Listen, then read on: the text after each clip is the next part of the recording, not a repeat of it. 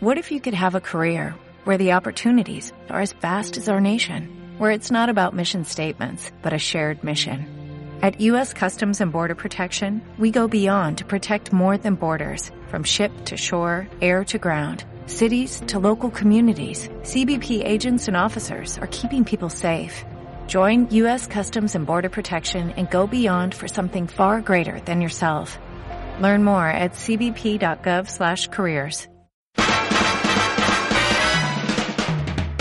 Bienvenidos al club, bienvenidos una semana más al club más cinéfilo del internet, el club donde hablamos de el cine, el cine que más nos gusta, de ese cine con sabor ahí añejo, ahí a, mm, a VHS. Y hoy vamos a hablar de, de otra película, de otra película, seguimos afincados en los 70, somos como el jarabe de palo de los podcasts, que todo suena igual. Y como siempre, tenemos con nosotros al más grande, al más eh, loco de todos los que habitan en esta podcastfera, que nosotros que el gran gigante verde. ¿Cómo estás, Edu? Hola, hola. Seguimos en los 70 y ya había gente que pensaba que no íbamos a seguir, ¿no? En los 70. Pero aquí estamos. Y con ganas de, de- de bailar, ¿no? Hoy sí que podemos bailar, ¿no, Cristian? Hoy no está prohibido el bailar. Hoy, hoy no está, hoy no está prohibido porque por fin es sábado y podemos salir a partirla. Y quien eh, es, sin lugar a dudas, el que mejor y más la parte entre los que estamos aquí, como siempre, nuestro gran gafapastas, nuestro entendido, nuestro erudito, guapo. ¿eh? Víctor, ¿cómo estás? Muy buenas, un placer. Aquí tengo mi traje blanco, reluciente, preparado para, para lucirme en la pista de baile. Y preparado para que Edu te tire la copa según, según lleguemos al garito, ¿no? Porque tiene, porque es, es de esa gente que, que, oye, pues, mete la pata. Una copa de vino, además, ¿no? Sí, sí, sí. Vino tinto ahí Sí, sobre sí, sí. el traje blanco del señor Víctor. Vino tinto, no te pedirás un vino tinto en una discoteca. ¿no? Coño, botellas Es un, es un- es un galán. Es, es un galán, Edu, y se pide vino tinto.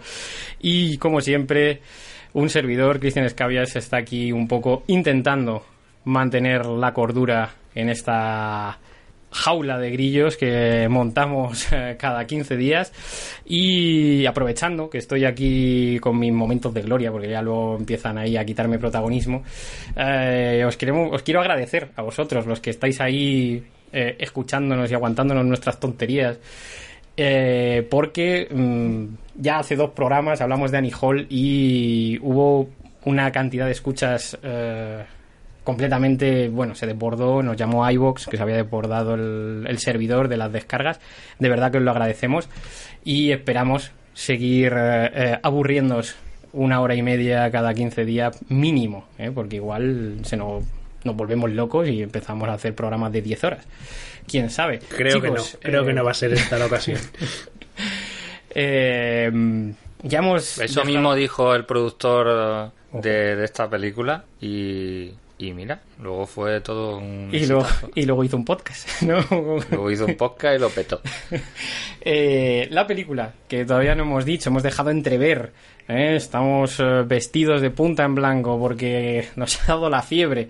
¿eh? Y no es otra que la fiebre del sábado noche, 1977. Nos vamos con nuestro amigo Tony, con nuestro amigo Tony Manero por ahí de, de Farra. ¿Qué, qué- ¿Farra qué- qué me Coño, Farrah Fawcett sale, sale en póster, ¿no? Farrah Fawcett no sale presencialmente, pero bueno. Sí, sí, ahí de hecho tiene un, un primer plano, primerísimo primer plano de sus pezones erectos en la peli. Y el padre se queda viéndolo, ¿no? Hay un- ese momento que el le... padre se le cae la babilla ahí. sí. ¿Cómo, El vo- padre ¿Cómo voy a mola, cenar si me acabo de poner la camisa nueva, no? Padre. Padre que no es el, el hermano. Que, Padre Carras. que el hermano es el padre Carras, ¿no? El exorcista Bueno. es de los 70 también. Dato que os doy. Dato, así entre nosotros. Película de John Badham, o, o Badham, o mm, como leche se pronuncie mm, en general, vaya. Em, director, ¿vale? Eh, que prácticamente se estrenaba, digamos, eh, con fiebre del sábado noche, porque había estado haciendo sus cositas y sus mierdas eh, para televisión. Y llega en 1977 y, y se encuentra con y se encuentra con esto. Que lo petó auténticamente, fue, fue, fue una auténtica fiebre en, las salas y fue una auténtica fiebre fuera de, fuera de las salas, ¿no? Eh, ¿Qué podéis contarme de, de, la fiebre? Yo esta película la vi tarde, ¿eh? La vi tarde, o sea, mm, de estas sensaciones que tienes de, no, si esta película la he visto, la he visto, pero realmente no la has visto. O sea, esta es la sensación, el fenómeno mm, social, ¿no? Y que parece, te, te, da la impresión de que te la sabes de memoria. Y no, y no es así. Esta película es tan, la... tan, icónica, o sea, la, la, mera escena, vamos a ver, esto todo el mundo ha oído la música, ¿no? La música se la ha oído, la ha oído cualquiera. Pero realmente la película, verla, verla entera, la habrá visto muy poca gente. ¿eh? Porque además es una película... No, actualmente no. Si te pones a... Sales a la calle y preguntas a la gente, seguro que hay una media de edad para abajo que, que no la ha visto Otra nadie. cosa es que, claro, que tú enseñes la imagen del tío bailando y toda la gente ha visto eso. O sea, todo el, y sabe hacer el baile con el dedo para arriba. O sea, no te estoy diciendo millennials, pero te estoy hablando de gente de, de 30 para arriba. Evidentemente, pues, pues saben de qué estás hablando, ¿no? Es muy icónica. O sea, es de las películas de los 70 más icónicas que hay. Está, está claro. Y luego la, todo lo que tú dices, ¿no? Estas imágenes y vídeos de, de, John Travolta bailando en la discoteca, eso está más que repetido hasta la saciedad en todo, ¿no? Eh, y luego la banda sonora también que fue una revolución eso fue fue increíble. Aunque sí, aunque la música de disco estaba muerta ¿eh? no nos engañemos que estamos hablando de, de finales de los 70 ya la música disco estaba vista como una música música un poco frívola no un poco la música disco era más bien de los principios sí de los estaba 60. de capa caída de capa Pero caída. claro, no gracias a esto diría tanto como muerta. porque lo petaron en los en las listas de éxitos vamos, no, nunca ha pasado, ¿no? Que tanta, tantas canciones de una banda sonora estén en el número uno, de, número uno o en el top 10 de una lista de éxitos. ¿Cu ¿Cuánto, ¿Cuánto vendieron? ¿30 millones, no? De copias. Joder, exagerado. Es la más vendida de la historia y hasta que llegó Thriller de Michael Jackson y la, hmm. la, la quitó de en medio. Y la petó. O sea, fue, fue una sensación, la verdad. Entonces tenemos que ver esto como, como una película que, que desde el principio iba a ser un, un, bombazo en el sentido de que era un producto manufacturado y pensado para, para vender vender el, disco casi, ¿no? Prácticamente se puede decir que es lo que consiguieron, pero luego tiene algo más esta película, joder, ¿no? Yo no creo que nos quedemos solo en la chorrada del baile y no sé, digo yo.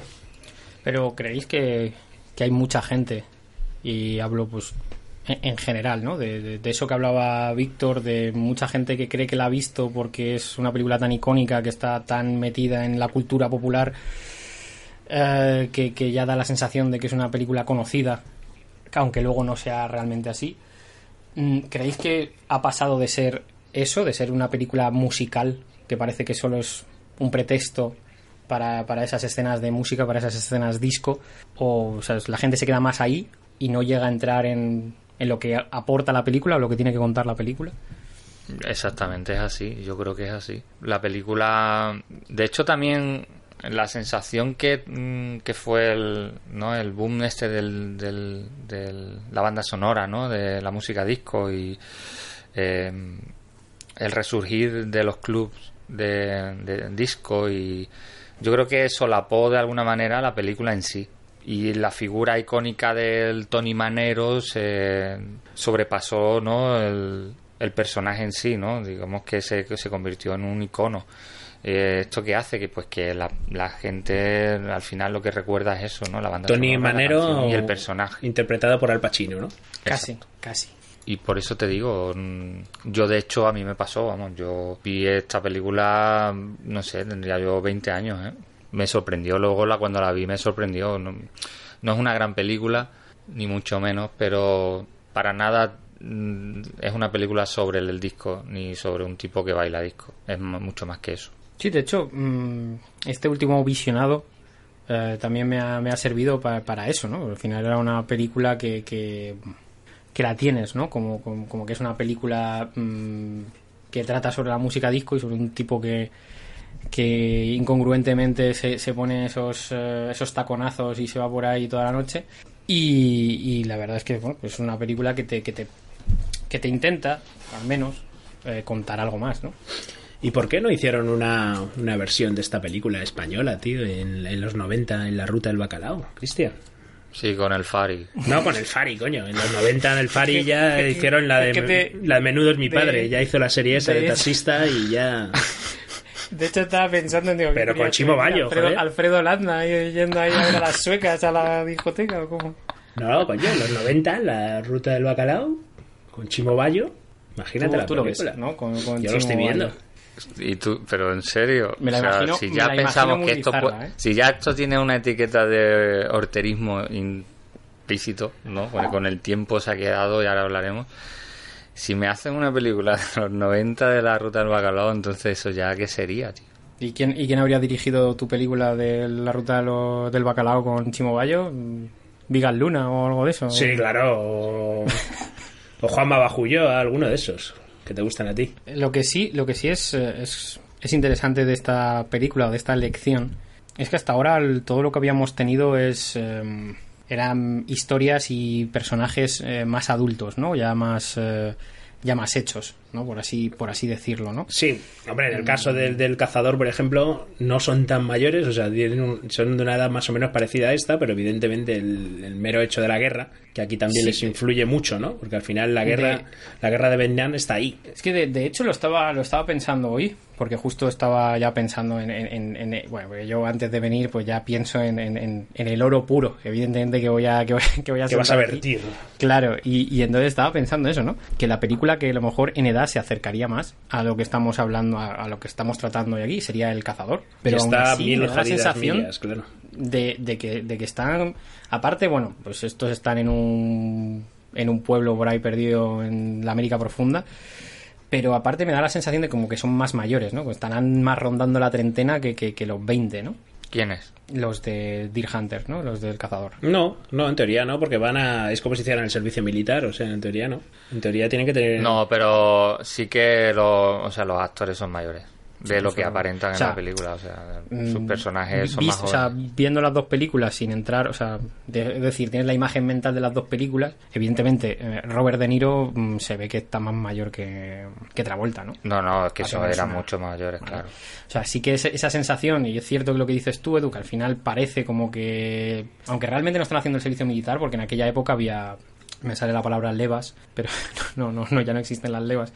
Eh, mm, realmente son reclutamientos de estos. eh, no tan voluntarios, ¿no? Obligatorios. Sí, sí, sí. entonces, claro. Supongo que no te, no te obligaban a enrolarte si, si tenías 30, y, mm, 30 años o lo que fuera, pero, pero sí que daba la sensación de como que tenían ya la vida más hecha, ¿no? Al final eran unos tíos que iban a la fábrica, luego iban al bar, luego tal.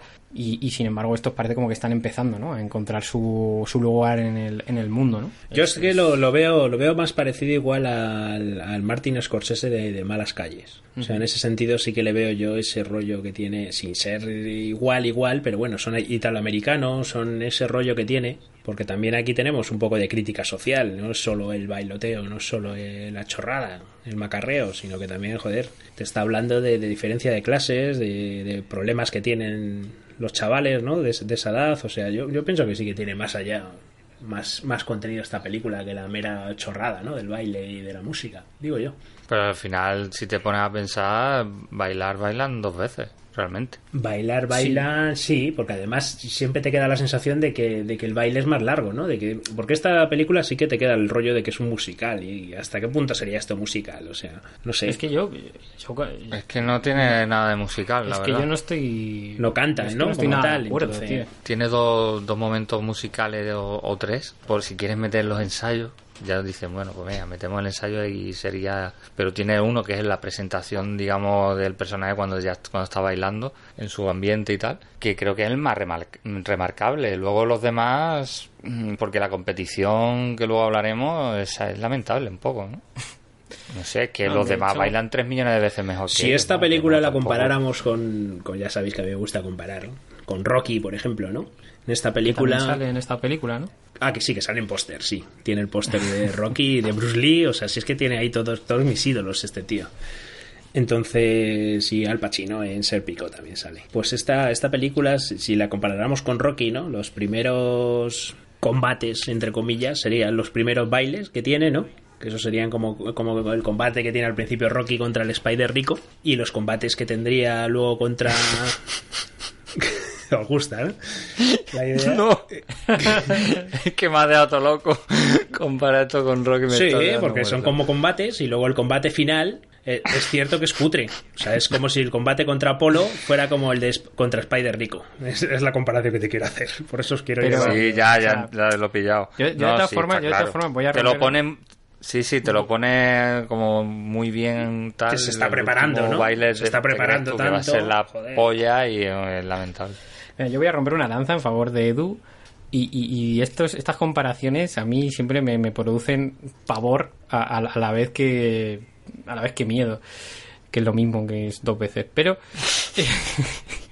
o sea es hay, hay que estar muy chalado para hacer esa comparación y Claro. me parece brillante o sea me parece Es que es- es que es- absolutamente es que de, de genio Es absoluto. genial, es que claro, no lo veis me porque parece no- de genio absoluto Sí, pero tú no puedes decir, Edu, que es genial, lo tenemos que decir nosotros. Ah, bueno, no, Es- sí, claro, es verdad, sí, es cierto. Es, es- Es es genial, sí. Pero sí, no estoy de acuerdo ni una sola vez de lo que dice, pero porque en un momento dado digo, digo va, va a hablar de Dirty Dancing o algo de esto, yo que sé. No, pero eso es lo fácil. No, no. Eso es lo fácil. No, no, claro, Es como claro, si te no, digo, no, pues sí, esto No, sí, tiene- si lo comparamos con Fred más- y todo ese rollo, pues no, no, claro. No tiene nada que ver. Un género, un género denostado, o sea, el género de, de bailoteo, tú fíjate.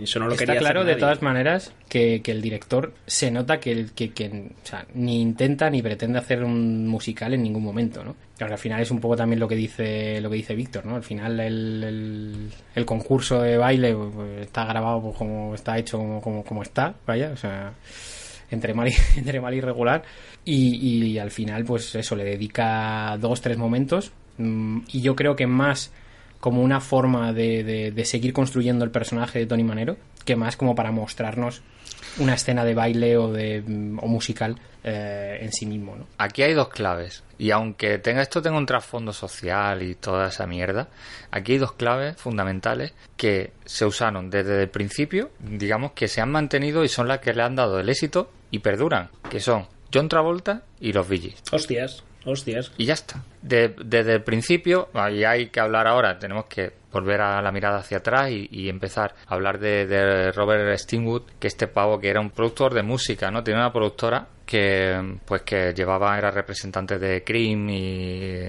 eh, luego posteriormente pues los Gees, ¿no? Y era representante de estos tíos.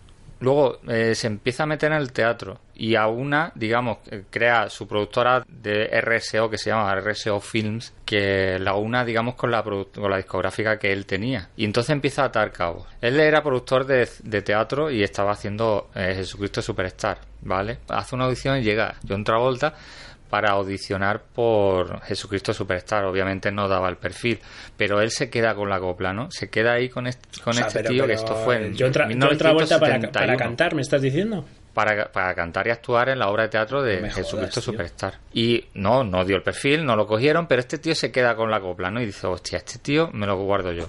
Esto es 1971. Me lo guardo yo, no estás 1975, insinuando que hubiera ninguna relación ahí homo flyer ni nada de eso, ¿no? Bueno, yo eso ya no lo sé. Digamos, digo que hizo, anotó, anotó, ¿no? Como que ese pavo... Lo apuntó en su chorba agenda, ¿me estás diciendo? Chorba agenda sí que, que esa agenda debe ser un aminador, porque todo lo que tocaba se convertía en Estaba Ahora, Dustin luego Hoffman llega- también ahí metido.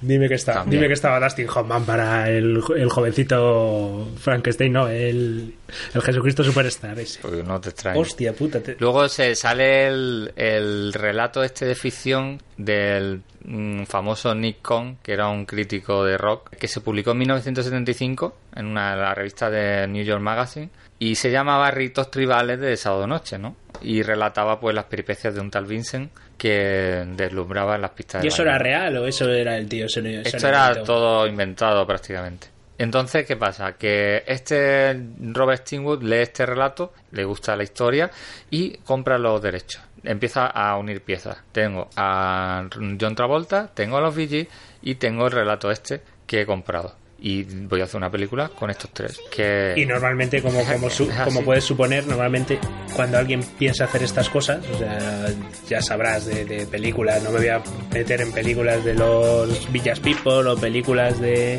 de los Kiss, que también tienen una película, pero normalmente cuando alguien quiere meter en una, en una turmis todo esto, normalmente sale una mierda.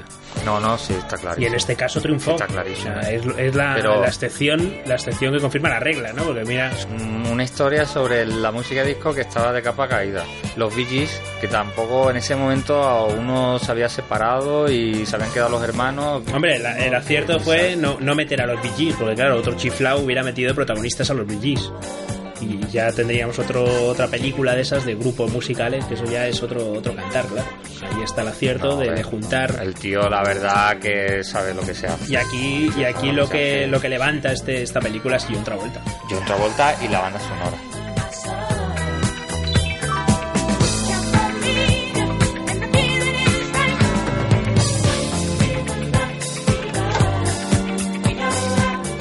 La cena está en la mesa. No tengo hambre. Oye, hijo, el que pagues tu comida no te libra de la obligación de comer. Hay que comer. Llevo la camisa recién puesta. ¿Y qué? Que no quiero mancharme, esa es la razón. No tengas cuidado, la salsa que hace tu padre para los espaguetis es espesa. ¿No sabe a nada? Y encima espesa. Anda, vamos.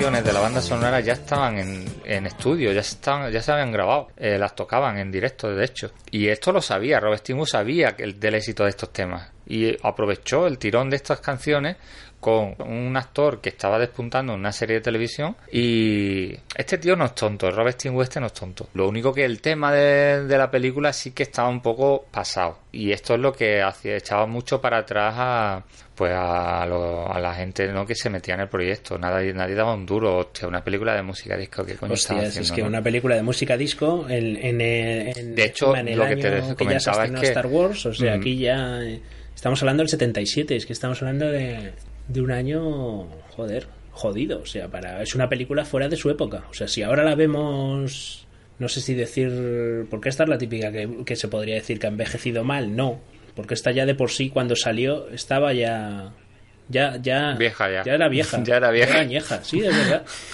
Es verdad. Es, una, es un éxito. Yo no sé. La de Staying Alive, esa, ¿la, la, la visteis? ¿La habéis visto? Víctor, tú sí, creo que sí, ¿no? Yo sí, sí, sí la he No la he encontrado, tío. Estoy como loco por buscándola, no la. Sí, John Travolta quemó todas las copias que quedaban. Y, y Stallone, que está dirigida por él. A Stallone también lo quemó, a los dos. Hostia. Qué triste, qué película más triste. ¿Sí? Que bueno, eso, qué- si qué- queréis, hablámoslo. Hablamos Venga, ahora. Sí, sigamos, que sigamos para seguimos, Con seguimos para bingo.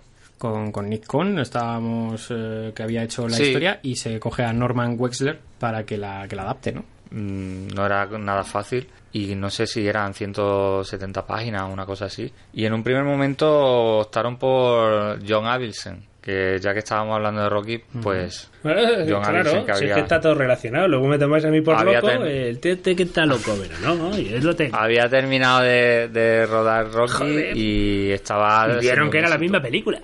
Vieron que era la y misma tiene mucho película, de no si, si le viene le viene perfecto este director a esta historia.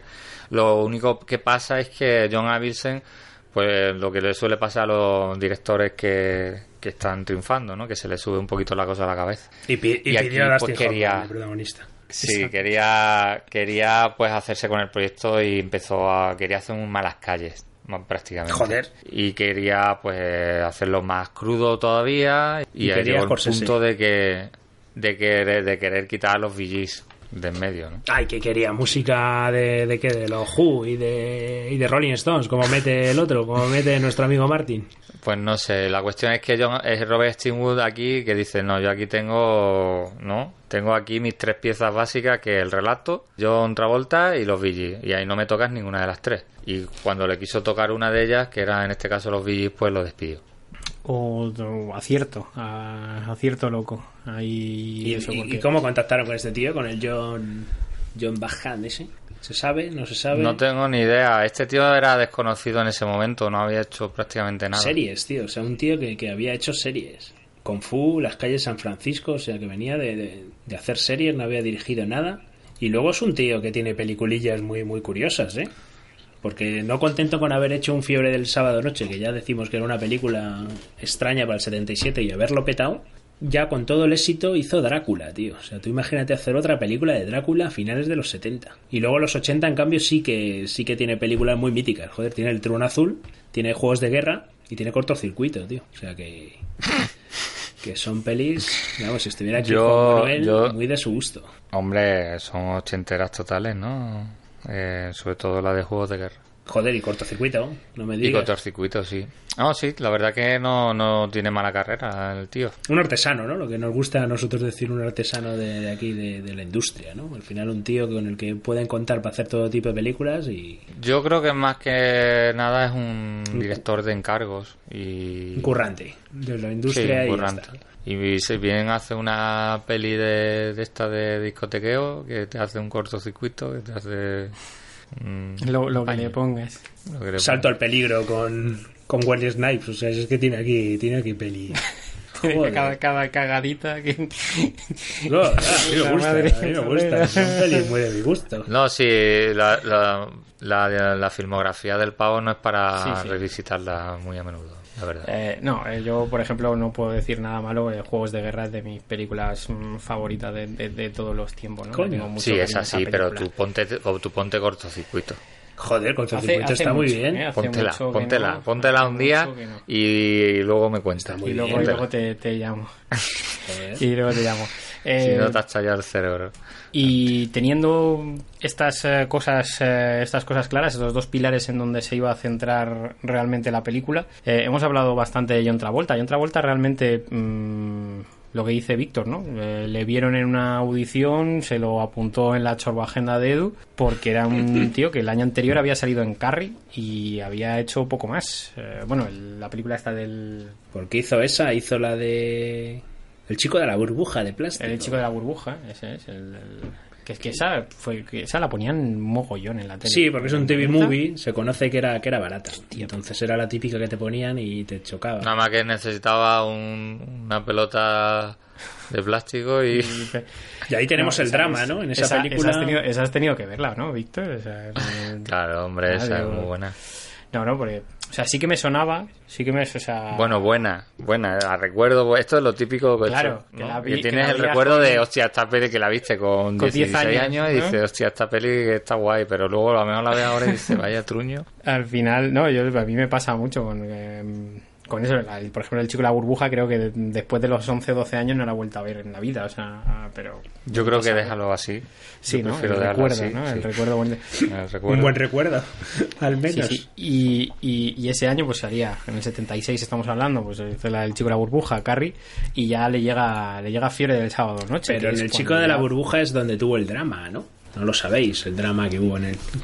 Que ahí conocía a su, a su pareja, ¿no? Que ese siempre- ¿Qué te gusta? Le ¿Qué gusta- te gusta los, le gusta los el salseo, estos, le gusta el ¿Te salseo. gustan los salseos? Pero Siempre les gusta ese salsero. rollo, ¿no? Además, Cuéntanos, una- cuéntanos. Una, el- una MILF, ¿no? Que se diría, porque una, una señora ya. te sabes el nombre y todo. te- bueno. Pero, pero cómo, pero cómo se ¿Cuánto llama medía? la ¿Cuántos- Highland se llamaba. ¿Y, y qué, ¿Y qué pasó? ¿Qué, qué, qué, qué ocurrió? Pues, cuando estaban rodando- Estamos prestando toda la atención. Cuando estaban rodando Fiebre del sábado noche, esta pobre mujer falleció Oh, Dios santo. con 41 años. Y eso efectivamente pues hizo que John Travolta, pues el hombre estuviera más triste de lo necesario, ¿no? Porque el pobre pues se acordaba de su difunta pareja. Y hasta ahí llega el drama, ahí acaba mi, mi intervención y me voy. Vale, venga, hasta mañana. Ah, no, te, no te olvides de la pastillita. Y mm, bueno, eh, luego realmente, o sea, mm, Travolta es un, es un tío que tengo que reconocer que me cae bien. O sea, no eh, tiene películas malas hasta hasta decir hasta decir basta. Te cae bien porque eres de, de, de su rollo, de, de la De cienciología malditas. y eso. Dice eso. No, ¿De qué? De la cienciología. cienciología. No, no, yo tampoco sabía que era cienciólogo el hombre. ¿eh? Yo Tampoco lo sabía. No. Hace tiempo que no hablamos, eso también, eso también le da. No, pero, pero es, es cierto que sí que, que No, es un tío que me cae sí. bien, ¿eh? que me, Sí, un tío majete, a mí también, no... no, no sabría decir. La verdad que la, la ha pasado mal, ¿eh? Un tío que, que su carrera se fue al garete drásticamente y se llevó años y años sin hacer nada. Y ya sabemos la historia, ¿no? lo recuperó Tarantino. Ay, eso es lo que quería Pero- que me dijeras.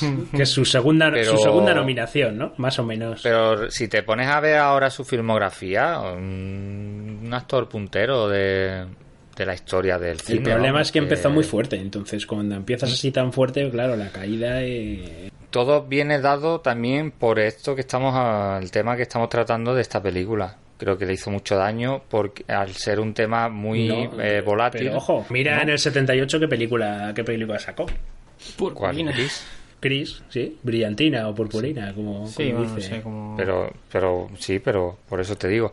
eh, saca esta, esta- Que pasa un poco lo mismo. película claro. tuvo Son películas que tú fíjate. Sí, pero no. mm, yo creo que el- este en est- esta película, digamos que lo lanza al estrellato, pero también, digamos que le, le marca de una manera, le encasilla y le, deja el estigma que luego no pudo, eh, digamos, superar posteriormente. Yo creo que Gris, eh, si hubiese sido Gris solo y no y quitas de en medio eh, Saturday Night eh, y la Stay Alive, yo creo que su carrera hubiese seguido para ¿no? hacia adelante sin ningún problema. Pero creo que estas dos películas creo que son las que le marcan. Y, y el icono de Travolta no la tiene la de Gris. Yo creo que el icono de, de Eres un Travolta y, y Es la de Fiebre del Sábado Noche, evidentemente. es, es esta película. Y esta película creo que arras- la- lo arrastra, digamos, al, al fondo. Pero claro, este tío, efectivamente, los 80 le vinieron muy mal, ¿no? Eso que Cristian lo dice muchas veces, ¿no? Pero yo diría que lo rescató un bebé, un bebé que hablaba, o un bebé que oíamos lo que pensaba, ¿no? Yo siempre No, pero. lo rescató, mira sí, quién habla, tío. Bueno, no es que lo rescatara. Si, si, si te pones así, hay más películas entre medio y otras cosas que hizo que tuvo, que tuvo éxito. Mira, ¿no? esas, esas, esas también son de esas que no he visto desde hace años. Hostias. Y, y ya, y, y ya me parecían aborrecibles esas películas, ¿eh? O sea, mm, no, no, no hay nada de cariño en esas películas. Hostias, ¿eh? no, no, no, esas, Estoy- esas- y la- sobre todo la de de los acuerdo- perros, la de los perros, Estoy joder. de acuerdo en la que si, si nos ponemos a salvarle con cualquier cosa, no sé, ¿qué quieres que te diga, no? Yo creo que Pulp Fiction- Yo prefiero pensar que fue Ta- eh, Tarantino. No, no, pues evidentemente de es una otra. coña, joder. no. Está pero, claro. pero sí que sí que no pero bueno ese- no sé yo no, no no estoy tan seguro de que lo que le encasilla al final sea mm, Tony Manero como tal o el Fiere del sábado noche yo, yo- yo creo que le, que le marca más eh, está in Alive no porque yo tengo esa sensación de que eh, a ti te parece que, que, que Fiebre del sábado noche le marca más como, como actor en general, ¿no? O como esa visión que se tiene sobre él. Pero a mí me da mucho más la sensación de que, de que es más gris que, que Fiebre del sábado noche lo que le termina de no sé, a mí me da la sensación de que esa idea de John Travolta a la gente le viene antes a la cabeza gris que, que Fiebre del sábado noche, ¿no? Por Este- ejemplo, porque tal este- vez sea una película más conocida, tal vez sea una película que ha tenido mucha más mucha más repercusión que Fiebre del sábado noche, que sí, que todo el mundo sabe cuál es, todo el mundo tiene la imagen de, de Travolta, pero como que da esa sensación y viéndolas no da la sensación de que tengan un año de diferencia, porque claro, Hostias. como una es- Yo pensaba que de hecho era, era anterior la de Gris, tío. Porque claro, como Sí, está final, en los como años está ambientada 50, en los ¿no? 50, eh, Claro. El Robert Stingwood firmó un contrato con John Travolta de tres películas. Le dio, creo que 800 mil dólares para firmar tres películas, ¿no? Entonces la primera era, bueno, una de ellas era Gris, ¿vale? Que Gris era una, un musical que llevaba más de 10 años en, en Broadway y era un tremendo éxito, ¿no? Y Robert Stingwood pues quería llevarlo al cine. Y lo petó, fuera. y lo petó, porque eso Y también... John Travolta iba a ser protagonista de esta película. Pero antes de, de esto quería pues hacer un producto, digamos el producto este que sería Fiebre Sábado Noche con digamos con estas tres piezas, ¿no? Que hemos hablado antes. ¿Y la, te- de y los la Bee Gees, tercera cuál sería? Del relato, Gees, el relato y eh, John Travolta. Y la tercera sería en- Alive. Ah, la, terce- la tercera película. La tercera película, mm, sí, Staying Alive. Y luego este tío, lo que es- ya repasando su carrera, ¿no? Yo creo que, que, bueno, lo que hemos dicho siempre, ¿no? De que hay que tener aquí un buen, un buen representante. Y este tío, evidentemente, yo creo que es que no, no- o igual no le han ofrecido buenos papeles o, o era complicado o algo, porque es que es raro, tío, que en tanto tiempo, o sea, ya te digo, es que los 80 son son jodidos para él, ¿no? Lo, lo, lo siguiente. Y, y también puede ser, no sé, igual, igual problemas de, de sobrepeso que tuviera o... caída de pelo también, de que tú... Hombre, a ver, de todas formas, estamos, estamos hablando de, de que los 80 le vino mal, pero tiene unas cuantas pelis. O sea, tiene tres, son- cuatro pelis. Pero son mierda, tío. Sí, sí, será mierda. pero Salvo la de impacto. La de impacto habrán- es buena. La de impacto de le habrán Brian pagado, le habrán pagado las facturas. ¿Sabes lo que te digo? O sea, que me refiero que, a ver, si yo me mañana me quiero hacer actor, mm, dame a mí los malos 80 de Travolta, ¿sabes? Sin, sin miedo alguno. Sí, pero este tío, ojo, es que claro, estamos hablando, yo es que lo pongo en, en un lote de, de italoamericanos, ¿no? O sea, yo ya me hago yo mi rollo de italoamericanos con, con Porque, Sylvester porque Stallone, nunca está, porque nunca pasa de moda el comentario xenófobo. con, con Pacino y con, y con Robert De Niro, ¿no? O sea, un poco, este tío era un poco el rollo ese de... de- además, en la misma película se cachondean, ¿no? Cuando, cuando besa a esa, a esa tía y dice, me ha besado Al Pacino, ¿no? Y luego, y luego se mira en el espejo y, y se compara con, con Al Pacino en sea, Sérpico y dice, no, o sea, no, no me parezco nada, ¿no? Juntas, juntas a cualquiera con cualquiera, tío. O sea, estás hablando de, estás hablando de, ver. puto- de Es putos que genios y vamos a hablando centrarnos. de este tío. es que de verdad. No, no, pero evidentemente, Sí. evidentemente, no, no tiene nada que ver y luego se ha visto, o sea, que... que- ¿A mí me escucháis? Sí, claro. Te escuchamos Ah, vale. las No, pero lo que quería decir que, a ver, que una película te hunde, pero tampoco es que, joder, se llevó seis años sin trabajar, ¿vale? O sea, que en un tío que viene con esta trayectoria, que está en, digamos, en la flor de su juventud con 26 años, y de repente, esos seis años de, de- en, en adelante, digamos que eres, cuando tienes tú, estás en tu plena madurez, no estás trabajando. Eso es un palo muy gordo. Claro, Ya, claro. Vale, pero que en un tío de cuántos años tiene este, cerca de 60, tú ves toda la trayectoria y dices, joder, pedazo de trayectoria que tiene. Pero esos seis años duelen, ¿vale? Porque son de los 26 a los 32. Cuando estás en, en ¿no? una edad de puta está- madre, tío. ahí que te comes el mundo y eso marca y el tío pues claro joder luego sí hace la de los mira quién habla y y todo el Hostias, este, que, eso, ¿no? Pero- ojo, nos reímos nosotros ahora de Mira quién habla, pero esa peli dio pasta, ¿eh? no no que fue fue un, un exitazo no y luego hizo la de Pulp Fiction y todo y en Mira, ya en Mira quién habla hace una referencia además al puente ese donde se... Bueno, ya no quiero hacer spoiler. Ya lo has hecho, de todas maneras, no te preocupes. ¿Lo ha hecho? ¿Se ha, se ha entendido? Sí, yo, bueno, no sé. no sé. no no venga sobre qué no, no sé esa anécdota ¿eh? Sí, habla del puente, cuando está el niño por ahí, le dice, ten cuidado con el puente, que desde aquí se cayó Bobby C o no sé qué. Algo así le dice. qué bueno qué bueno Yo no lo sabía, ¿eh? lo he leído en internet, no, no, claro, yo viendo la de Mira quién habla, pues no, no caía yo en esa, en esa gracia. Pues yo eh, igual he visto más veces Mira quién habla que no la de Fiebre Sábado Noche. Me confieso. bueno cierra el programa ya Hostia, dice. Eh, estamos aquí mareando, hablando sin parar, bla, bla, bla, bla, bla, bla. Y no hemos hablado de la película todavía. Y yo he venido aquí a hablar. es que no queremos y yo he venido Cristian. aquí a hablar de mi libro. Eh, nada, vamos a hablar de la película, no pasa nada, no, no, no, no tengáis miedo a la muerte. Y mm, es, es curioso esto que comentabas, Víctor. eh, lo, lo importante de la película, lo importante de la película se ve mm, nada más empezar, ¿no? Porque nada más empezar tienes Claro. a, a Tony, a Tony Manero andando por la calle con esa, con esa chulería de la que solo Edu es capaz de, de- de tener. Y, y- y los Bee Gees sonando a, a- a tope, ¿no? Staying Alive a hierro con el con el a hit. hierro, ¿no? Y, y realmente me parece un, un inicio que tú vas a verlo sin saber, sin saber mucho, que tú de repente te lo ponen en un sitio y tú sin saber nada te llama la atención. Joder, o sea, es como... Sí, sí, es que mm, ahí está la prueba de que, de que sabían lo que, lo que tenían entre manos y sabían lo que realmente f- iba a funcionar en la película y lo que iba a funcionar es esas dos cosas. Y te la ponen en la primera secuencia, ya te la ponen así por delante. Te dicen, toma, esto, esto es lo que te vamos a dar y aquí lo tienes, de primer plato.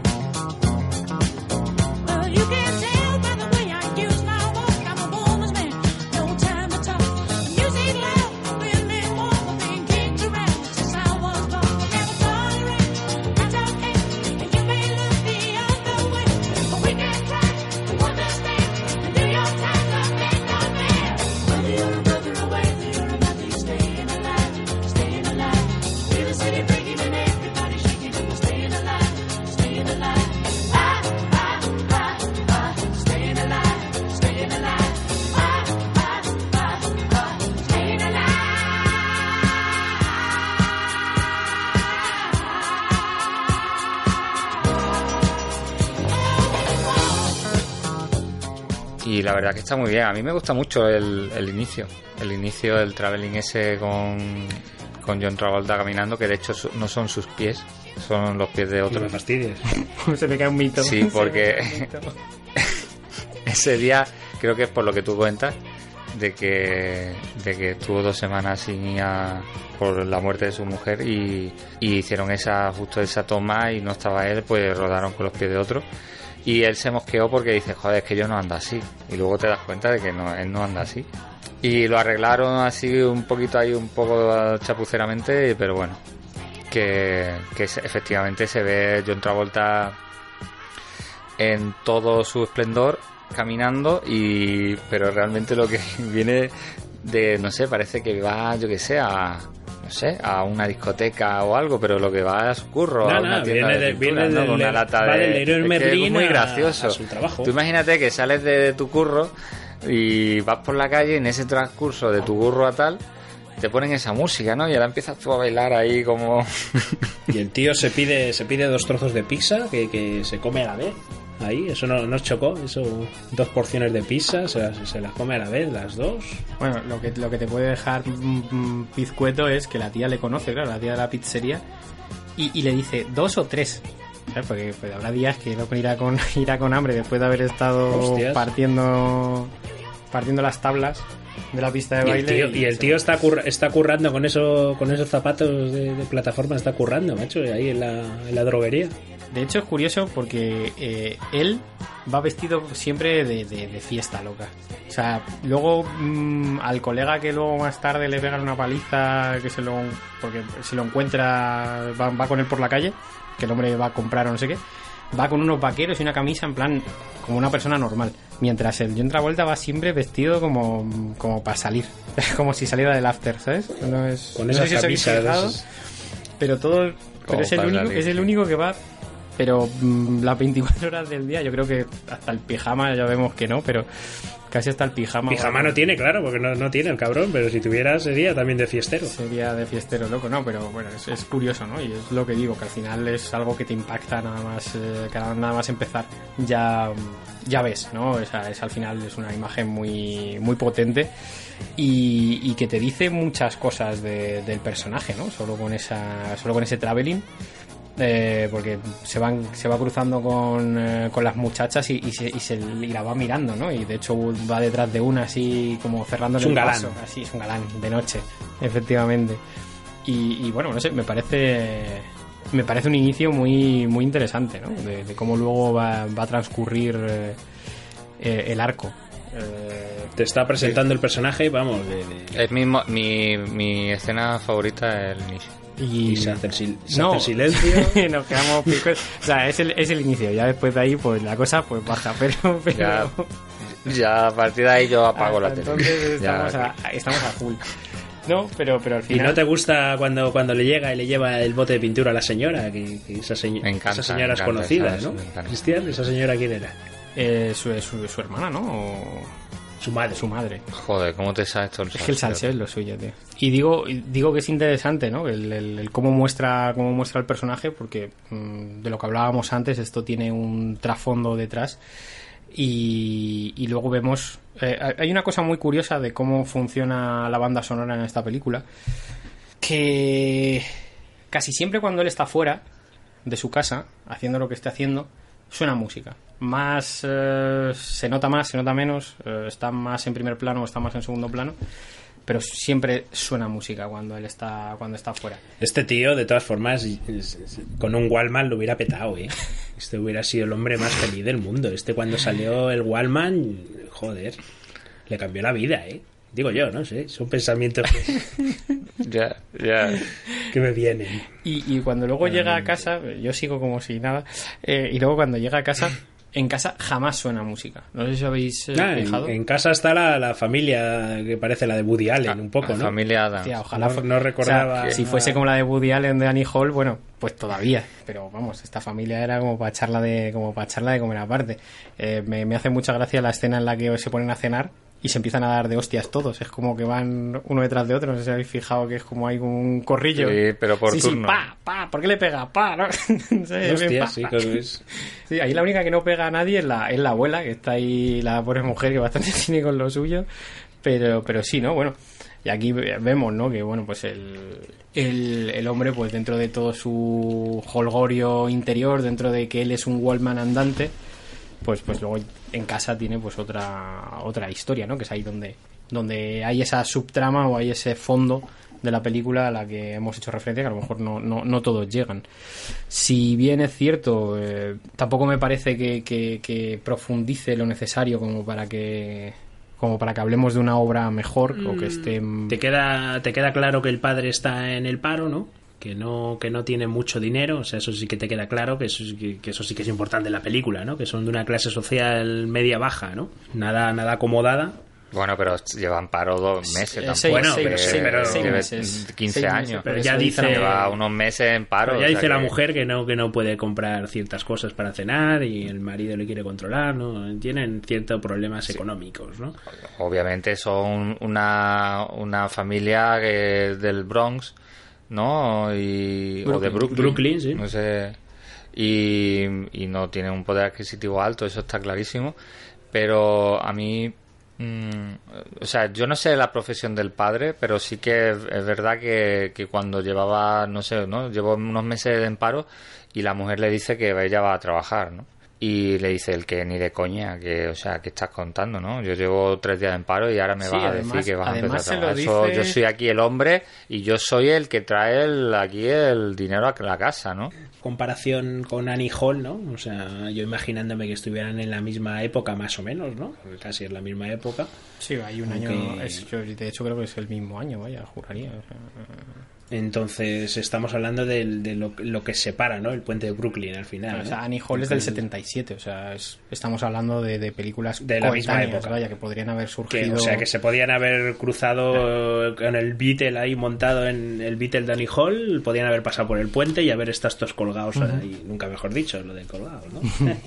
Entonces, imaginaros, es que es una comparación, joder, extrema, ¿no? De, de- de lo que hemos visto en Annie Hall, de, de esa burguesía o, o esa gente con pasta, ¿no? A esto ya que es la clase, lo que os digo, clase obrera, la clase más curranta y, y con problemas de, de otro tipo, ¿no? Los problemas que tenía Annie Hall eran culturales y, y de pareja y aquí tenemos problemas de- de... De hecho, yo creo que Annie Hall tiene ciertas similitudes con, con la chica luego que, que va Ah, que vamos a sí. tener que para mí es, Sí, es sí. muy interesante no Eh, la Cari Lynn Gorney esta eh, que eh, su personaje tiene me recuerda mucho a ciertas cosas de, de Annie Hall no pero mm, bueno eh, nos, nos falta ver a Tony Manero en su en su hábitat natural no donde donde caza eh, el macho alfa de la manada y no es otro lugar que, que la discoteca, ¿no? Tanto que estábamos hablando, música disco, música ya de capa caída, van al Odyssey 2001 y, y ahí vemos a... Vemos Las donde se olvida de, de- todo, ¿no? las bolas de, de discoteca, ¿no? Vemos la pista de baile, vemos como ahí él, él es el jefe, ¿no? Él pasa de ser un dependiente de droguería a ser el puto amo. Y esa es la sensación que te deja, ¿no? Que ahí es el número uno en la pista. Y que todo lo que De hecho- pasa, pues eh, ahí, se, ahí desaparece, ¿no? ¿Quién es él realmente? Pues una vez entra en el... Seven y Seven. Entra en el garito.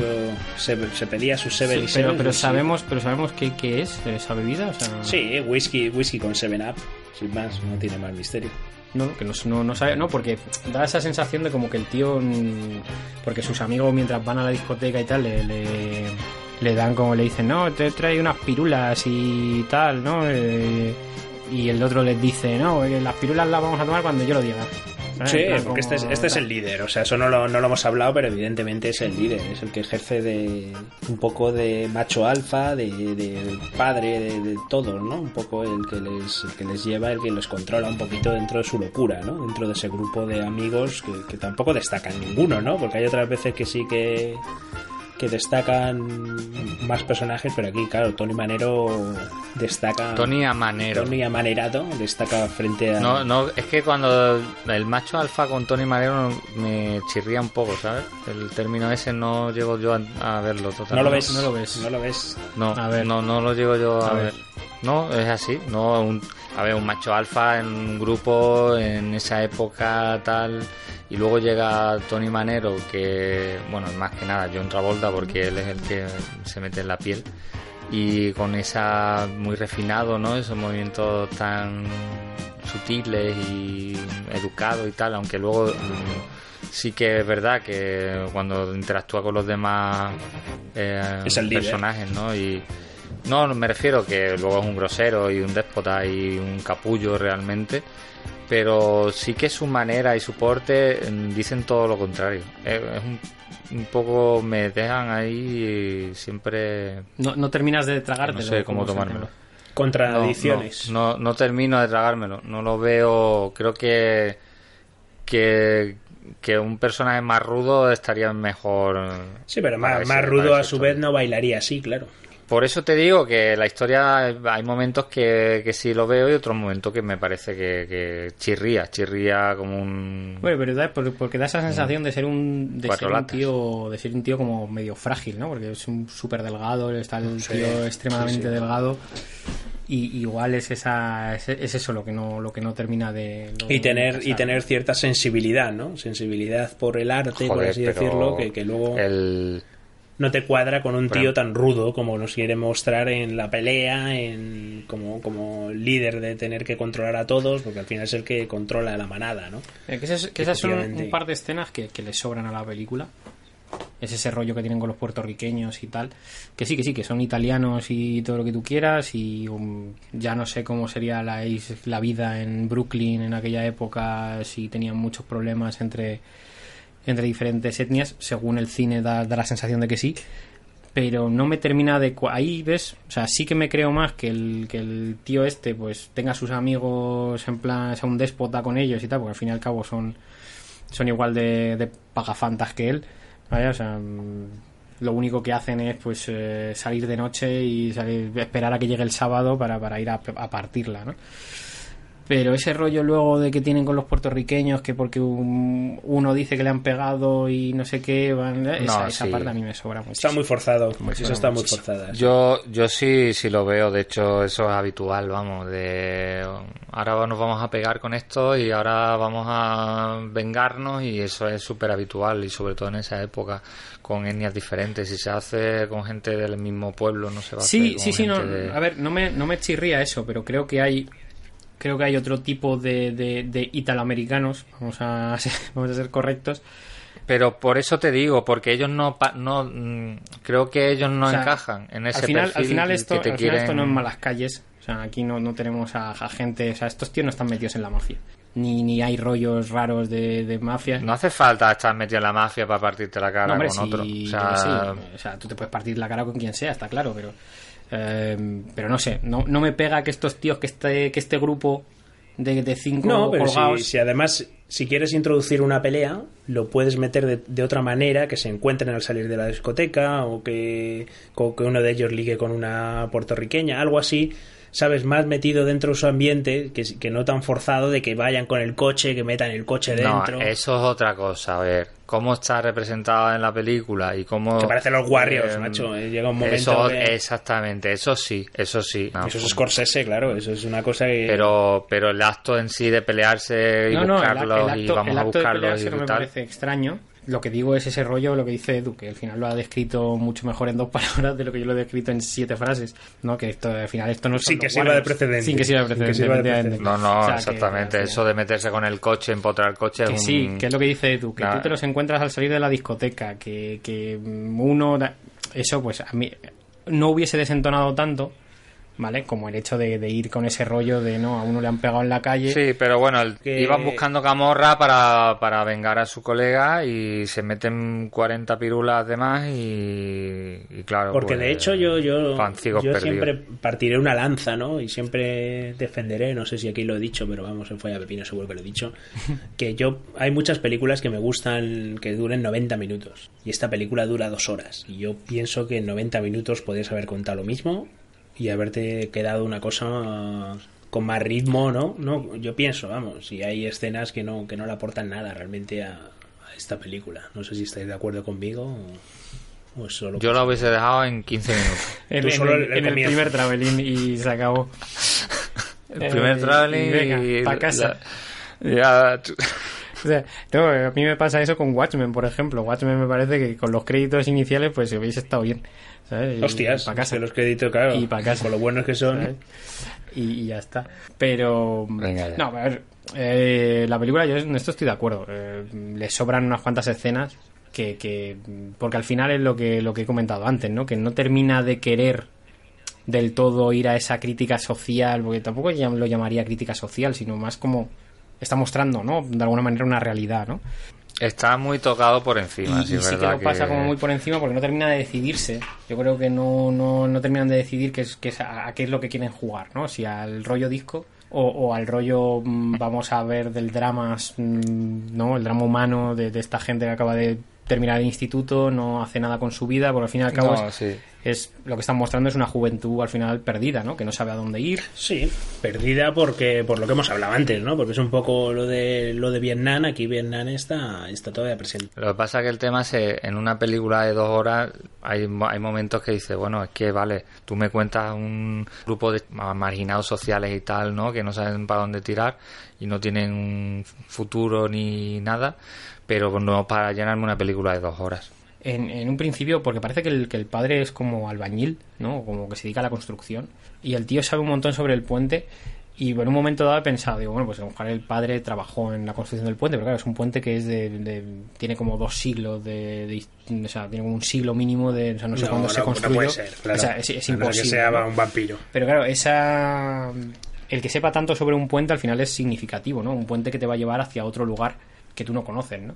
Aunque él en ese eso. momento Exactamente, sabe todo del puente, pero nunca, cru- o sea, prácticamente nunca ha cruzado hacia el porque- otro lado. Es como nunca, está porque nunca se ha atrapado. decidido a, a ello o porque nunca se lo ha Exactamente, y de cuenta, de hecho hay escenas eliminadas de él sentado en el banco solo, mirando el puente. Y ahí- o que va con los amigos. Y ahí es donde así. vendrá vendrá la chica, ¿no? Que la chica es la que le hace cambiar ¿no? un poco, porque si no conociera a esta chica, no, nos, nos da esa sensación, vamos. A ver, es- antes, es- an- antes de la chica, ¿no, no, ¿no os ha llamado la atención la discoteca?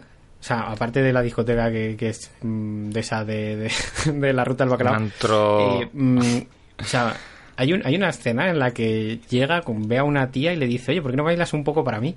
Y la otra coge, se va, se sube como en una especie de barra, no, no sé exactamente tal, y la tía empieza a desnudarse. Sí, que tienen una parte. Es que, mira, la discoteca es. Por un lado, tiene la pista de baile de con la- el suelo del iluminado. con ¿no? el DJ y con todo el rollo. Luego, a otro lado, es como un restaurante italiano con los manteles italianos de cuadritos rojos y blancos. Luego, en otro apartado, tiene una barra con stripper que bailan desnudas Sí, bueno, pero, encima pero de la barra. solo se la o sea, o realmente no parece como que haya muchas más, sino como que ese, es ese reservadito Sí, habrá- y está la muchacha ahí. bueno, habrá No, no lo sé, no lo sé. cada noche vendrá una diferente, sé, no sé.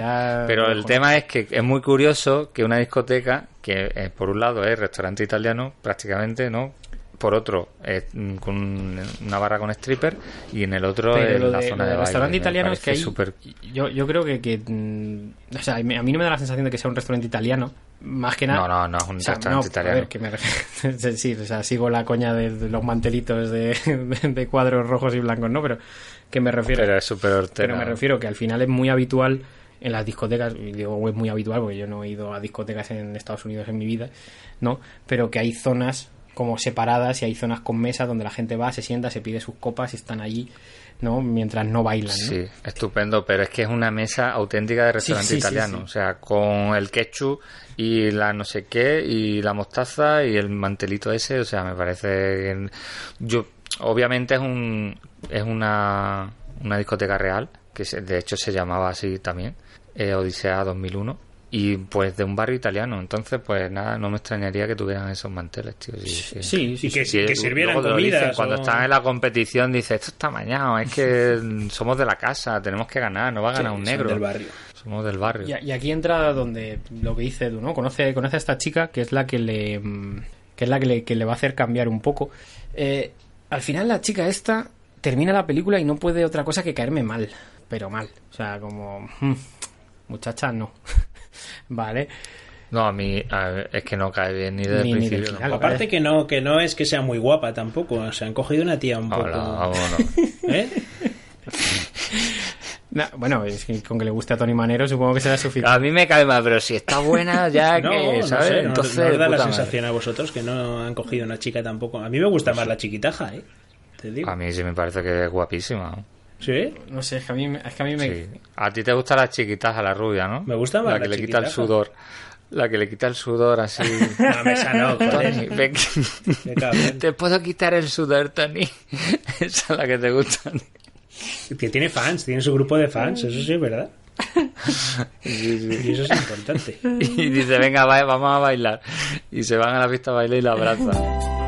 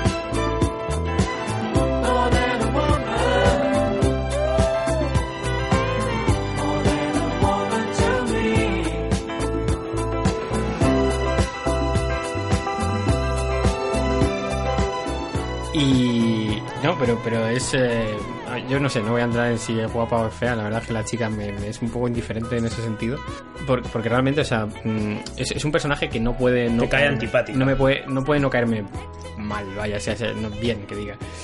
Eh, porque es y ahí es donde yo iba a introducir a Annie Hall, ¿no? esa, esa analogía con Annie Hall, porque al final de ella lo que es es, es- es un intento de Annie Hall, básicamente. O sea, no me refiero. Un intento no malo, Que esté, un que esté intento- hecho de esa manera, digamos, en el guion, sino. No, no, sino para que- nada que- hecho. En el sentido de que es una tía que al final es una pardilla que. Acomplejada, no se sabe una complejada viene, total. no sabe muy bien de dónde viene, ha llegado a Manhattan y cree que es y cree que es la repanocha a ella, ¿no? Y además hay un eh, la escena en la que él consigue ya mm, invitarla a tomar un café, o sea, ahí ahí ya, o sea, lo que me dan ganas es de, es de que lleguen los, los barracudas estos y prendan fuego a la cafetería con ella dentro, o sea, porque Que se pide el té, ¿no? Sí, no, no, té. yo tomo té nada más. ¿Por qué? Pues porque las mujeres de mi oficina pues toman Las té. ejecutivas, Y es más, las ejecutivas y, y es más té. chic tomar té. Y pues es igual.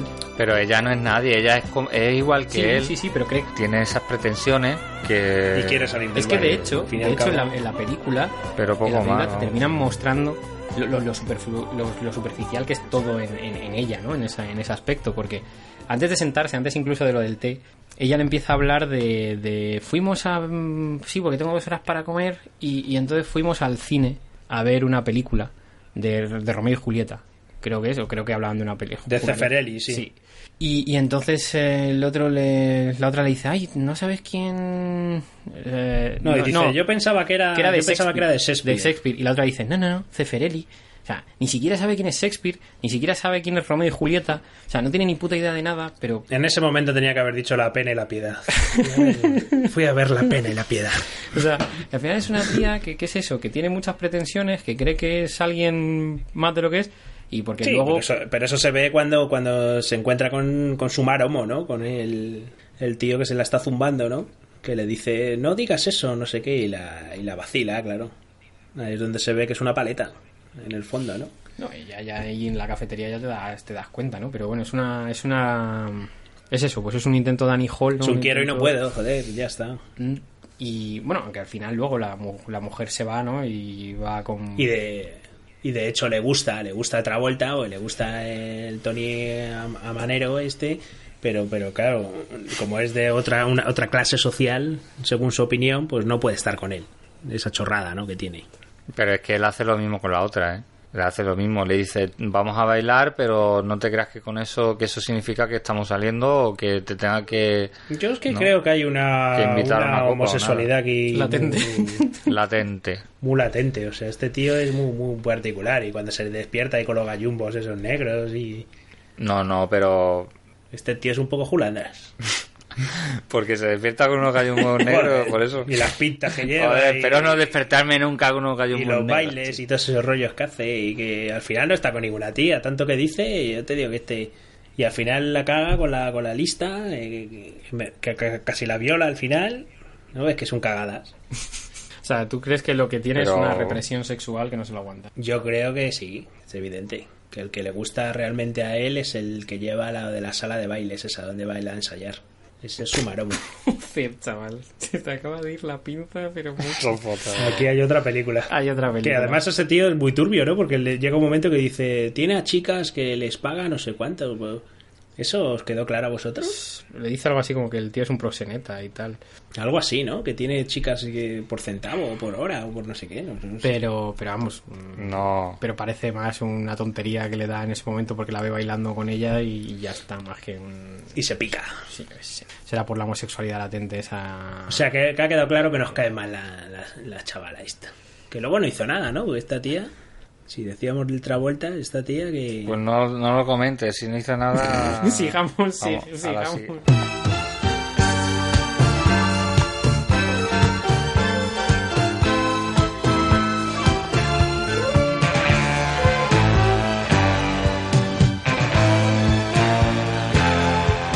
¿Qué haces, Pete? ¿Intentando llevarte el 65%? Alto, amigo. No sabía que llevaba tu etiqueta. ¿Pero qué haces? Es el mayor explotador de chicas de Belvich. Dios mío, estás en peligro. No es ninguna broma, Stephanie. Es un jodido chulo asqueroso. Eh, luego mm, me gusta, me gusta y no tampoco es eso porque al final lo que hablamos, ¿no? No termina de, de incidir el, el arco del, el arco, no sé si llamarlo ni siquiera el arco, eh, del hermano, ¿no? El hermano que era cura, luego se quita de ser cura. Pero es que ese es la- el punto superficial que tiene también el guion muchas veces, ¿no? Que es como lo de la pelea. Va, pues nos estrellamos contra la ventana. pues, venga, le ponemos un hermano. Para que se vea que el tío es más cafre todavía, le vamos a hacer que sea cura. Ahí hay un también de todas formas esta película que termina termina hablándote realmente de esa pérdida de la inocencia, ¿no? Porque él es un, es un chaval, ¿no? Que al final, eh, pues es lo que decimos, ¿no? Solo, solo espera que llegue el fin de semana para bailar, porque es lo único que tiene en la vida, no, no quiere no quiere saber nada del futuro ni, ni nada, el con tener dinero para ir a, a echarse unos bailes, pues, pues, pues ya tiene, ¿no? Sí, está- estamos suponiendo que también te hará dinero en casa, ¿no? No- no- no creo que... Sí, lo dice un momento. Que colabores en casa no quiere decir que Bueno, te puedas ir sin... de, de hecho, viendo esta película, recuerdo haber visto un documental que no era el que no era el de la piedad. eh, que, que, que se, que se titulaba así eh, Por fin es viernes. ¿no? Y el, el documental tenía lugar en, en Polonia, ¿vale? en pueblos de estos eh, fuera de. lejos, por así decirlo, pues de, de las ciudades, digamos, eh, eh, Varsovia, Cracovia, etcétera, ¿no? Y eran, pues eso, gente de pueblos así, que a lo mejor estaban a 50, 60 kilómetros de, de la capital o de ciudades así un poco más grandes, y que lo único que tenían en la vida era eso, ¿no? O sea, vivían al final, al fin y al cabo, pues, pues, pues muy humildemente, y había hay una discoteca en el, en el pueblo, o en cuatro o cinco pueblos a la redonda, solo hay una discoteca, y todos los chavales, pues lo único que tienen en su vida es que esperar al viernes para poder ir y, ir a la discoteca, ¿no? que es un poco al final eso, y vemos que al final de la película termina por, al final de la película, hacia el final de la película termina por, por romper, ¿no? Un poco esa, esa visión, ¿no?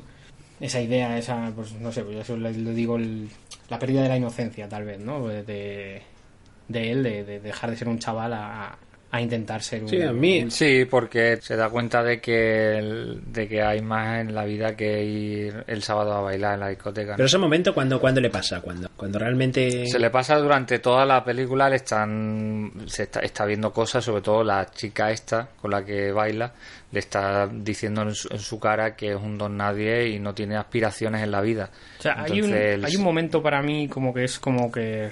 Lo del hermano rompe. también, que deje el seminario. No, pero hay un momento justo que es como que sí que hay un primer momento como que algo se ha roto, que es el día que él, que a él se supone que le despiden porque va a ayudarla a ella a la mudanza y el tío se pira y tal. Cuando el tío le dice, no, no, no te preocupes, que decimos las cosas sin pensar y tal, no, no pasa nada, coge la camisa y ponte a trabajar, ¿no? Porque el, el- el John este de aquí, pues lleva 17 años conmigo desde que abrí y el otro lleva 15 tal, y, y él los mira sí.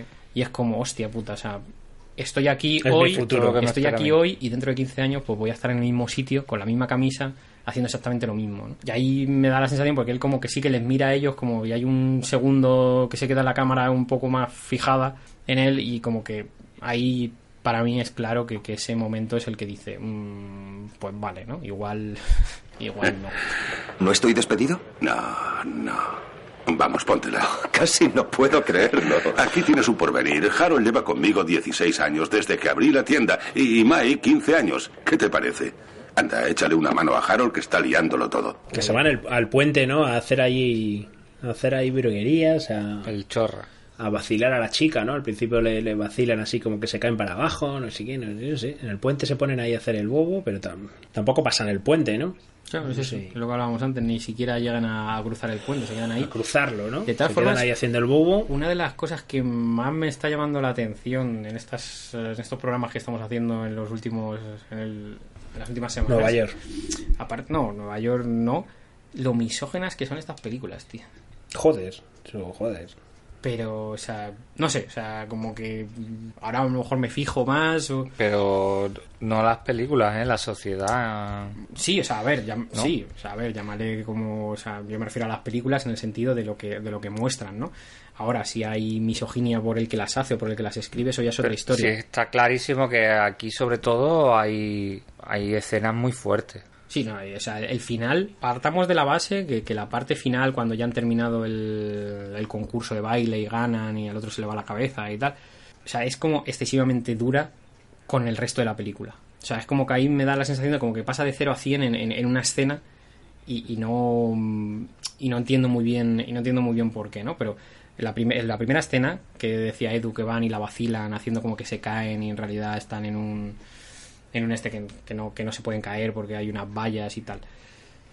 El, el que está en el coche, cuando la otra se asusta y va corriendo a ver qué la- dice estúpida putita. Y eh, lo he visto en español, ¿vale? No sé con lo que dirá exactamente en, en inglés. Pero, o sea, dice directamente eso. O sea, como. Y, y es como, pues, Sí. mm, pues vale, ¿no? O sea, pues, pues muy bien. Por cierto, ¿habéis visto la, la versión normal? ¿no? Doblada. No, me refiero. Hay, hay dos versiones de la película. Una fue censurada y otra la que se estrenó en cine. ¿Qué me dices? ¿Qué me, qué me estás contando? No lo sabíais. Sí, porque después del estreno de... Todos sabemos, ¿no? Fue un éxito y tal. Pero el Stingwood este tuvo la idea de hacer una versión para televisión. Y, obviamente mm, no podían ponerla en televisión con, eh, con los diálogos tal y como estaban en la película, ¿no? Sí, porque está rated Porque- R, de esa que dicen, ¿no? Esta es categoría R. era todo, todo bastante fuerte. eh, de hecho, hay una violación y tal. eh, están tomando droga. Bueno, esto es impensable ponerla a la tele. Entonces querían llegar a un público más amplio todavía. ¿Y qué hacen? Eh, hacen una versión para televisión, pero no, no recortando la película, sino lo que hacen es mm, rehacer otra vez la escena. Entonces, ruedan, le convencen a todos los actores para que rueden de nuevo todas las escenas que, que están, Joder. que van a censurar y los ponen en la misma situación, con el mismo, en la misma localización y le cambian el diálogo. Y la película dura lo mismo exactamente, pero con otro diálogo, pero, pero sí que Bueno, los se- diálogos según pues, esto hay una diferencia de sensibles. 5 minutos entre la R y la, la PG, que sería la tolerada, ¿no? Pero bueno, cinco minutillos, pero debe ser prácticamente lo, lo que dices tú, lo mismo. Que hayan cambiado lo un mismo, poco lo los mismo. diálogos, pero joder, pues qué raro, ¿no? Porque normalmente lo que hacen es cortarlo y ya está, ¿no? dio un impulso de nuevo a la película y lo único que, claro, todo el mundo piensa que se la cargaron, ¿no? Que le quitaron la esencia, la esencia de... Pues esta de- peli es cruda, ¿eh? Es crudita, ¿eh? Vista así hoy en día, o sea... Porque si tú a esta película le quitas eso, digamos que aunque sea cruda, pero que es un reflejo de la sociedad de ese momento, tú le quitas eso y ¿qué te queda? Te queda el baile. Pues no te queda, te queda nada. Sí, no sé, pero la, os digo, la parte final no, no, no, no la recordaba tan, tan cruda. ¿eh? O sea, no- La parte final te refieres todo lo de la... Desde que salen de la discoteca cuando él, han- cuando él gana. Con la chiquitaja, todo el rollo con la Sí, chiquitaja en el coche y todo eso. Con la chiquitaja en el coche, el- la cena del, del puente, que el otro se cae. Porque aquí hay dos historias que están durante toda la película, que eso sí que luego al final pues estallarán, ¿no? Una que es la, la chiquitaja esta que está obsesionada con, con John Travolta, ¿no? O sea, con, con Tony Manero, que quiere ser su pareja de baile, que de hecho ha sido su pareja de baile siempre, ¿no? Y, y- quiere ser, aparte de su pareja de baile, quiere ser, quiere ser su novia, ¿no? Y ahí está la historia de que, de que el otro no quiere, ¿no? El otro la está rechazando en todo momento. Y la, la tal Annette está, ¿no? Y llega un punto que, que, que además la otra no quiere tener sexo con él y todo, porque aquí toda la película está, no lo hemos comentado, pero, pero el sexo está, está patente, ¿no? En todo, en todo momento, ¿no? Se van turnando en el coche para, para zumbarse las chavalas y... Salvo el Travolta, ¿eh? Que ya te digo que el Travolta no le vemos, no le vemos hacer sus travesuras. Entonces, hasta el final, que es, que es lo que estalla todo, ¿no? Que sería la historia esta, lo que te digo, la historia de Annette y la historia del otro, del Bobby C, que está traumatizado porque ha dejado preñada a una chavala. Son las dos historias que están ahí metidas, que es lo que hace que al final explote todo, ¿no? Nos da esa sensación, vamos, es así, ¿no? Bueno, realmente, o sea, para mí hay, hay, una, hay, hay una historia y es la de Tony Manero, vaya. Luego, el- sí, el, el otro está toda la película tratando la historia de, no, tengo un amigo que, que como tiene una amiga que... que- Se lo va contando tal". todo el mundo, además, porque... Entonces, No, pero no está mal, o sea, está bien que, que también conozcamos un poco de, de su grupo ¿no? de, más cercano de amigos y, y eso es una, una de las cosas que digamos que perjudicó a la, a la segunda parte que, que se centra demasiado quizás en, en el Tony Manero y no, no, cono- no sabemos qué pasa pues, pues, con estos chavales ¿no? de esta película. Sabemos, sabemos cómo acaban. Lo que sabemos es cómo acaban. porque la segunda película no, no tiene a nadie de, de todos estos, ¿no? O sea, no, no No. sigue ningún tipo de... No, no hace ningún comentario ni, ni dice vuelvo a, voy a volver a mi barrio un día para ver a mi familia o mis amigos, no. No, digamos que es como otra persona le han lavado el cerebro, ¿no? Y de repente lo ponen en Broadway y es como otro Tony Manero, se llama Tony Manero y baila y tal, pero Pero no, tiene nada que ver. se desliga demasiado, digamos, de esta película. Eh, ¿Alguna cosa que os haya quedado por, por, por desgranar, por comentar? No, a mí me gusta, por, escenas así, aparte que me gusta el baile, o sea, pues las escenas de baile a mí me gustan, no sé si es que seré Julandra o no sé, me gustan bastante y la, y la banda sonora también me gusta.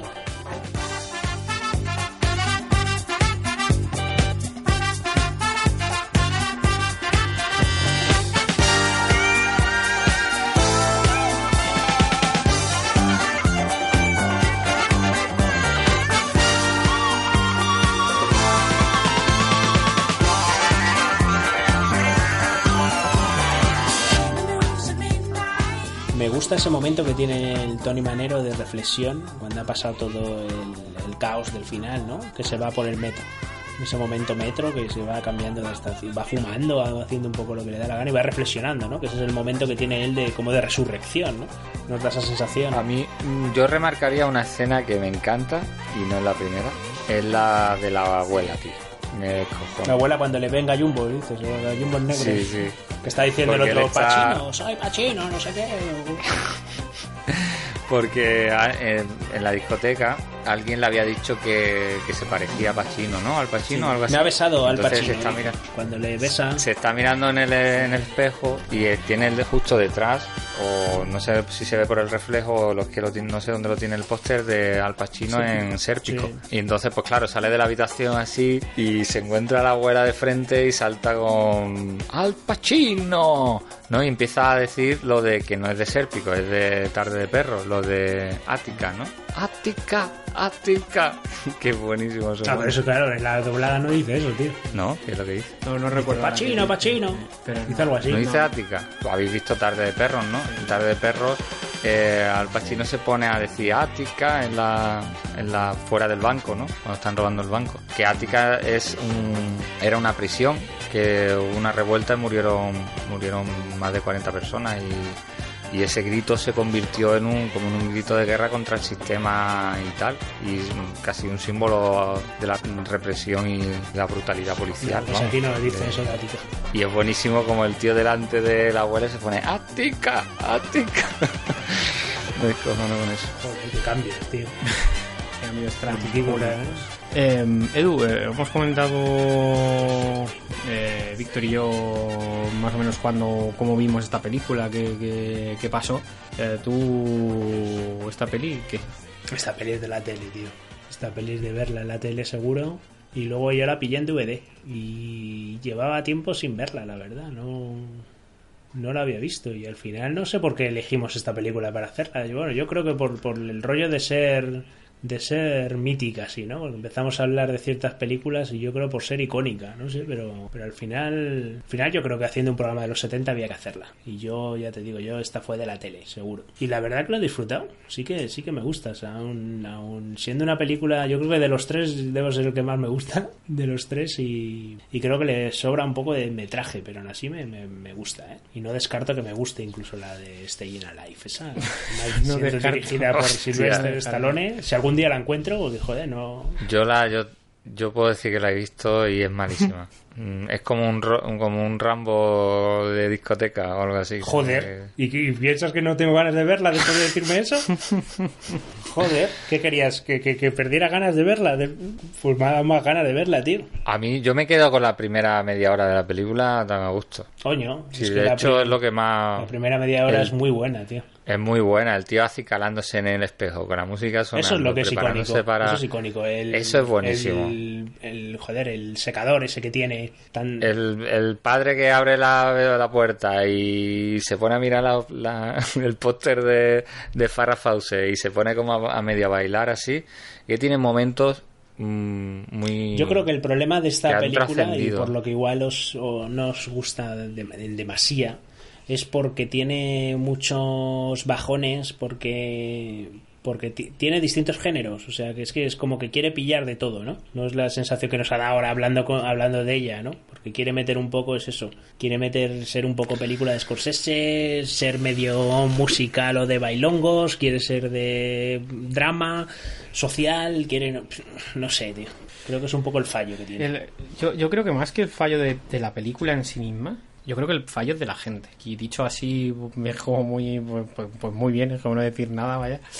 Pero, mm, pero sí, o sea, me da esa sensación de, que al final, o sea, porque he, he, vis- he leído mucho, muchas críticas, ¿no? De, de la gente y tal, de no, es que esta película, este musical es una mierda. Y, y, y digo, hostia, es que igual calificar esta película de musical e irnos a ese y quedarnos en eso, en esa superficie de, mm, de esa imagen icónica. Yo creo que es por el tema de la moda, que la gente pues te- le dan por algo y lo ponen en su primera prioridad y luego se deshacen de eso al día siguiente, ¿no? Porque ya no están, ya ha pasado de moda, entonces la, la pasa un poco. Porque realmente pensáis que, que Gris, por ejemplo, es mucho más vendible hoy en día. Te quiero decir, o sea, Gris es una película que, que, que se sigue poniendo en los cines y si hacen el singalón ese que dicen, ¿no? Para que la cante la, la gente. O sea, ¿no os da la sensación de que.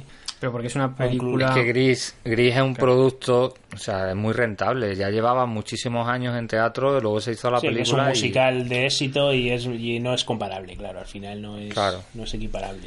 Al Esta final- es más, más, más difícilmente vendible, aunque es una película que, como hemos dicho, es que si esta película costó 3 millones de dólares y se, se estima que hizo casi 95 millones de dólares, o sea que está más, más que Esto amortizada. fue o un sea, producto un producto claramente prefabricado para vender en la taquilla en verano. Y lo, O y sea, lo una consiguió. película de verano Lo consiguió. y lo consiguió. Bueno, en verano no. Exactamente, En- lo en pasa. verano no, si estás estrenando es de en diciembre. En Estados Unidos, ¿no? diciembre, 18 de diciembre. Está, o- estás de las que para pillar los Oscar, tío. O sea, está, pensaban ellos que iba a tener Oscar y de hecho el Travolta está nominado. O sea, que está, es de las típicas que dicen vamos a estrenarla en diciembre, que luego aquí llegó en abril. A España llegó en abril. 18, Pero el estreno 18 fue en de diciembre. diciembre del 77. En diciembre por la cosa de los Oscar, ya sabes, antes de que acabe el año. Claro, en verano, pero bueno, sí, tú sabes, luego se Sí, luego- estas luego películas estuvo- las películas estaban mucho más tiempo, claro, está en cartelera. Claro, más tiempo y aquí sí que se- ah, sí, aquí sí que estuvo en el verano. Sí, aquí fue. Sonando- mm, eh, ¿dónde lo 19 tengo? de abril. 19 de abril. 19 de abril. 19 de abril. Sería la película estrella de los cines de verano ese año. 19, 19 de abril del 78. Ya estaríamos, estaríamos hablando. De todas maneras, mm, hablábamos de que no es una película, tal vez no sea una película tan eh, completa o no sea una película, mm, digamos, tan buena como otras de las que hemos hablado en el último tiempo.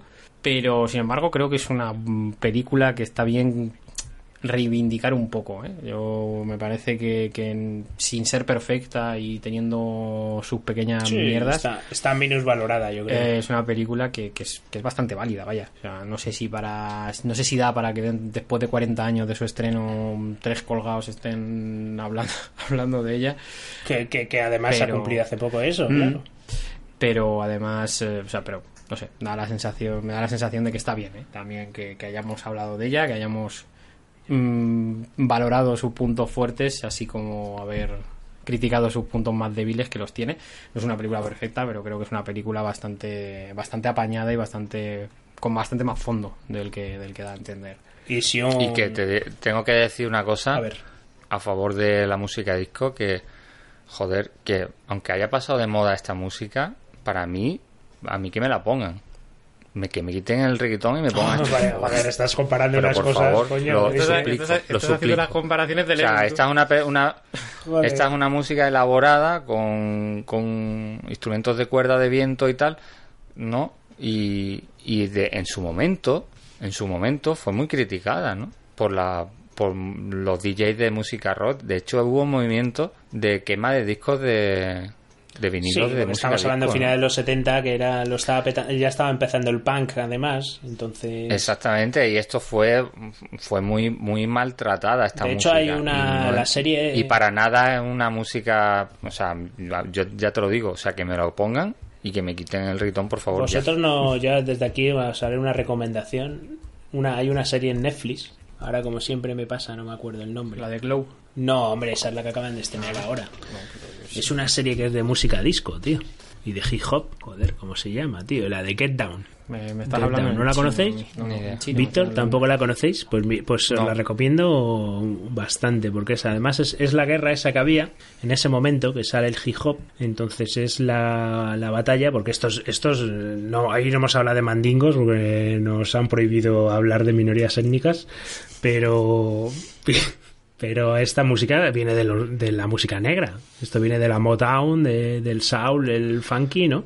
Viene de todo Ah, eso. bueno, el reggaetón también. Bueno, el reggaetón a mí viene me toca los cojones. El reggaetón no voy a hablar. No, no, pero que ah, yo te digo una cosa, que, que para nada, eh, que el reggaetón de puta madre, pero... No, no, no, no fastidies. Cámbiame, cámbiame, Que cámbiame. por saco un el reggaetón. O sea, Bueno, eh, a, a Y- mí si me invitáis a algún sitio no me pongáis ni disco ni reggaetón, ¿vale? No, Ni reggaetón. Con, con cariño. venga, lo- te ponemos Luis Eduardo Aute. mi, mi rollo, efectivamente. Pues, pues en esta serie se habla de eso, de, de, ya te digo, de la lucha que había en ese momento de entre los que estaban los discotequeros y los, los hip hoperos, que estaban llegando con sus ritmos y sus bailes de breakdance también. Y es, ya os digo que esa serie es muy recomendable. ¿eh? Yo En la, me estoy acordando ahora en los 80 había un montón de películas con, con el rollo del hip hop que salieron. Sí, las de, chavales haciendo hip de hop. breakdance, esas que había, que se llamaban así. Breakdance, había un montón de esas, tío.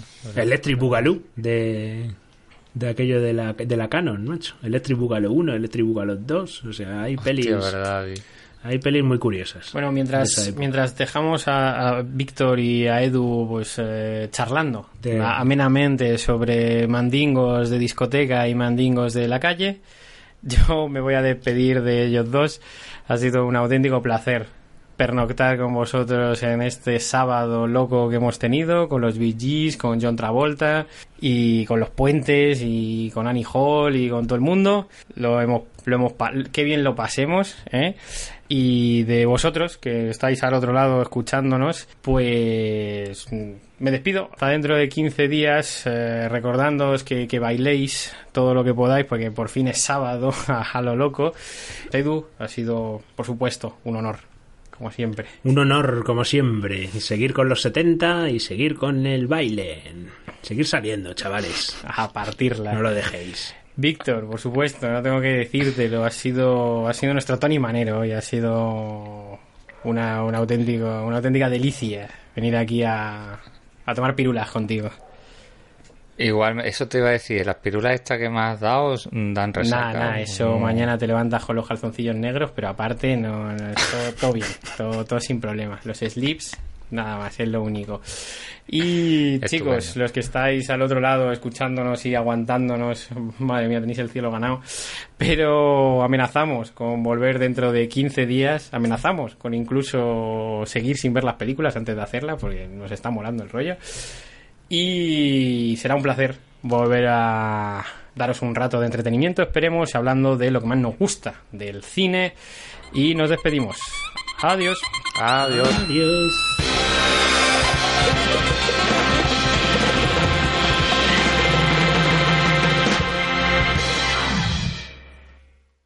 Si estábamos hablando de las películas de Hijo, de, Bre- Sí, sí, de Breaking de. Dance y del cruzadito, de todo. Estabais con, estabais con todo.